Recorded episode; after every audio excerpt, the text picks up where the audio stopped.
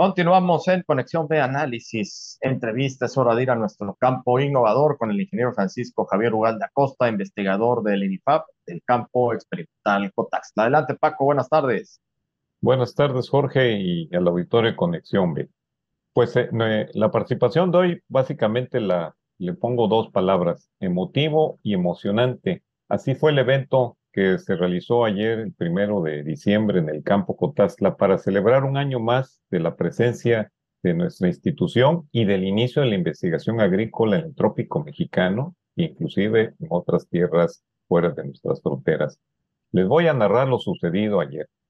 En este marco de la celebración del 68 aniversario del campo Cotazla, pues se dedicó un homenaje que era necesario después de tantos años a don Juan Malpica Silva, que consideramos que es el pionero del periodismo agrocientífico y les voy a decir por qué. Desde 1947, antes de que se construyera el campo Cotazla, la primera noticia que se publicó sobre un proyecto de desarrollo tecnológico fue la reunión del presidente de México, Miguel Alemán, y del presidente de la Fundación Rockefeller, el doctor J. Perry. Esto fue publicado en el dictamen de Veracruz donde se informaba la inversión de ambos países para el establecimiento de tres campos, uno en el norte, en Sonora, otro en Texcoco y otro en Veracruz, que era el campo Cotazla. A partir de esa fecha, el dictamen de Veracruz continuó dando seguimiento. Hasta 1952, cuando el gobierno del presidente Adolfo Ruiz Cortines menciona en una de sus entrevistas que adquieren los terrenos para la construcción del campo Cotazla así como la gran inversión que hizo la Fundación Rockefeller en la construcción de edificios, secciones de trabajo, habilitación de sistemas de riego, equipos y formación de recurso humano. Quiero decirte que los edificios y todos los equipos están en el campo Cotazla y siguen funcionando después de 68 años. Precisamente el sábado 4 de diciembre de 1954, a las 2 de la tarde, el principal fitomejorador del maíz del mundo, Edwin Wellhausen, junto con los funcionarios de la Secretaría de Agricultura, abren las puertas de este centro que se llamó Centro de Investigación Agrícola e Industria Animal para las Zonas Tropicales, conocido como Campo Cotazla. A 68 años, ayer, pudimos tener la gran oportunidad de reunir a grandes personajes que han formado la historia de la ciencia agrícola del Campo Cotazla. Nos acompañó la licenciada Berta Huet Malpica, bisnieta de don Juan Malpica Silva, y en representación de la gran familia Malpica, Jorge. La licenciada Berta es la cuarta generación, como nos has dicho, de periodistas y es pues encargada de dirigir al decano de la prensa nacional dictamen. También nos acompañaron la hija y nietos del profesor Alfonso Valencia, el ingeniero Valentín Casas, quien desde 1953 es testigo y promotor de las aportaciones científicas del campo Cotasta. No hay quien más que sea el ingeniero Valentín Casas quien ha estado presente en esta historia. Nos acompañaron también los nietos del productor Pablo Capitán, con quien se inició la travesía del mejoramiento genético tropical del maíz en San Rafael en 1950, Jorge. Estuvo también presente la maestra Lucía Díaz, anfitriona de un gran evento internacional sobre el maíz híbrido que fue el más sembrado en el mundo tropical por más de 20 años. Este hecho ocurrió en 1959 en la Escuela El Mangal de Medellín de Bravo. Todos los que estuvieron presentes ayer se presentaron y expresaron su sentir. La bienvenida estuvo a cargo del jefe del campo Cotazla, Ángel Capetillo, y de directivos del INIFAT. A mí me tocó presentar un documental que narró las tecnologías que se han generado a lo largo de 68 años y los grandes sucesos del campo Cotaza, siempre vinculados a la difusión del dictamen, Jorge. Oh, Paco, realmente es muy emotivo. A mí me dio muchísima pena y, mucho pesar no haber podido estar allá con ustedes. Muchísimas gracias por la invitación.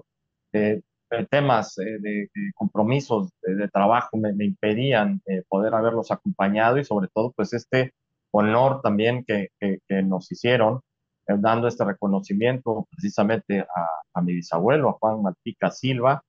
Y aquí nada más este, acotar algo, Paco, somos la quinta generación de ah, periodistas. Somos la quinta generación de periodistas porque mi tatarabuelo, Pedro Lucas Malpica, él fundó el, ah. Correo de Sotavento en Tlacotalpa en el 1868.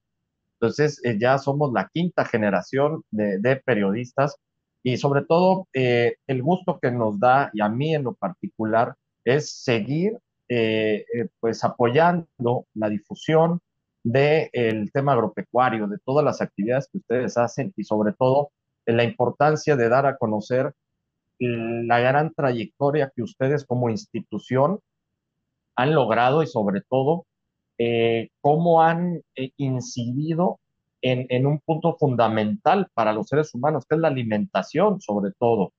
Entonces, eh, la labor que ustedes han hecho en estos 68 años ha sido, no sé si llamarla impecable, no sé si, me, si voy a exagerar, pero, pero realmente es una labor que hay que reconocerla y que pocas instituciones funcionan bastante bien como ustedes en, en México, Paco, y eso es, es, es, de reconocerlo, reconocerles todo el trabajo, toda la pasión que ustedes le imprimen a, a lo que logran, porque tienen logros concretos, eh, son, ahí están, tú eh, semana con semana nos vas dando los datos, eh, las cifras, lo que han ido pues ya materializando con este trabajo que ustedes realizan. No se quedan nada más en proyectos y a ver que se queden ahí archivados o en el tintero. Realmente los concretan y sobre todo que, funcionan para la vida práctica y útil tanto de los productores como de nosotros los consumidores. Sí, Jorge, bien lo dices, este, sería muy difícil para nosotros calcular los grandes beneficios que ha ocasionado la ciencia agrícola. Es un centro de investigación de amplio reconocimiento a lo largo de estos años y bueno, nos toca con la pasión continuar haciéndolo. Y bueno, Jorge, pues en este evento estuvieron presentes trabajadores jubilados, quienes nos enseñaron mucho de lo que hacemos actualmente, investigadores del antaño del campo Cotazla, productores, profesionistas del sector, estudiantes que están haciendo sus tesis actualmente y todos ellos han contribuido a edificar esta gran historia del campo Cotazla en estos 68 años.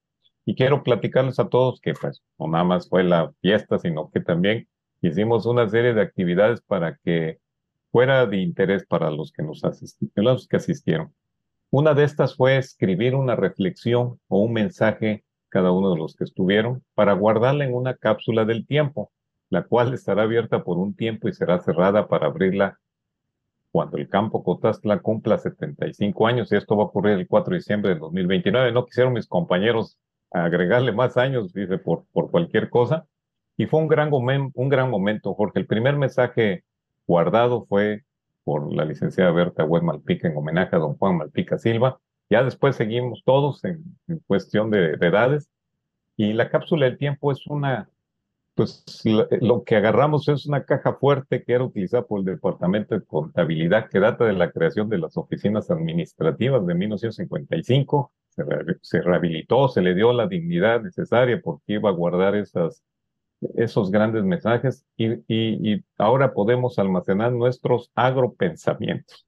En el evento el evento continuó para darle a conocer a nuestros distinguidos visitantes los adelantos del mejoramiento genético de maíz que ya pronto les avisaré, de frijol, y el rescate de los maíces croyos en la región del Totonacapan.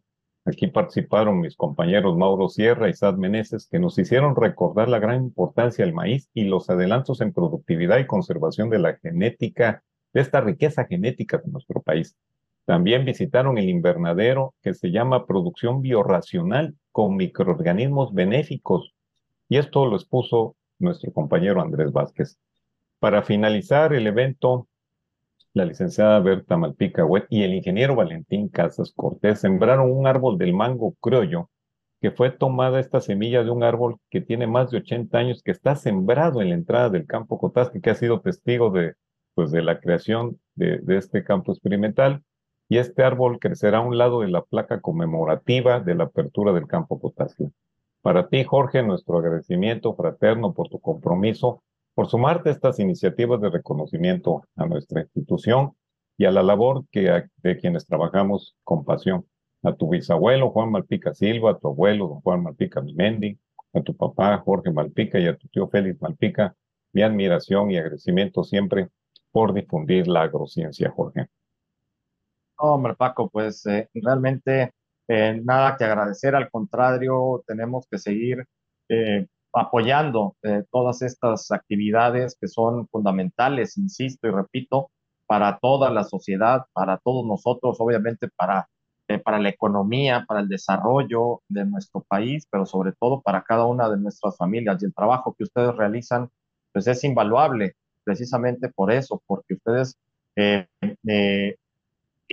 aportan, aportan una gran, gran cantidad de conocimientos, tecnología a la alimentación, sobre todo, al bienestar de cada una de nuestras familias. Así es que, al contrario, Paco, la felicitación para todos ustedes en estos 68 años del campo experimental Cotaxla y que sigan los logros y sobre todo eh, los éxitos que han ido cosechando a través de todos estos años con los proyectos que vuelvo a decirlo, se han materializado, ahí están, no se quedan nada más en el tintero y a ver para cuándo se hacen o que se queden embodegados. Ahí están los hechos y para seguir otros 68, 70, 100 años más, Paco, que obviamente ya no los vamos a vivir nosotros, pero lo importante es que permanezcan las instituciones serias y, y sobre todo comprometidas como la de ustedes, el INIFAP, y sobre todo ustedes aquí en el campo experimental Cotaxta. Paco, muchísimas felicidades.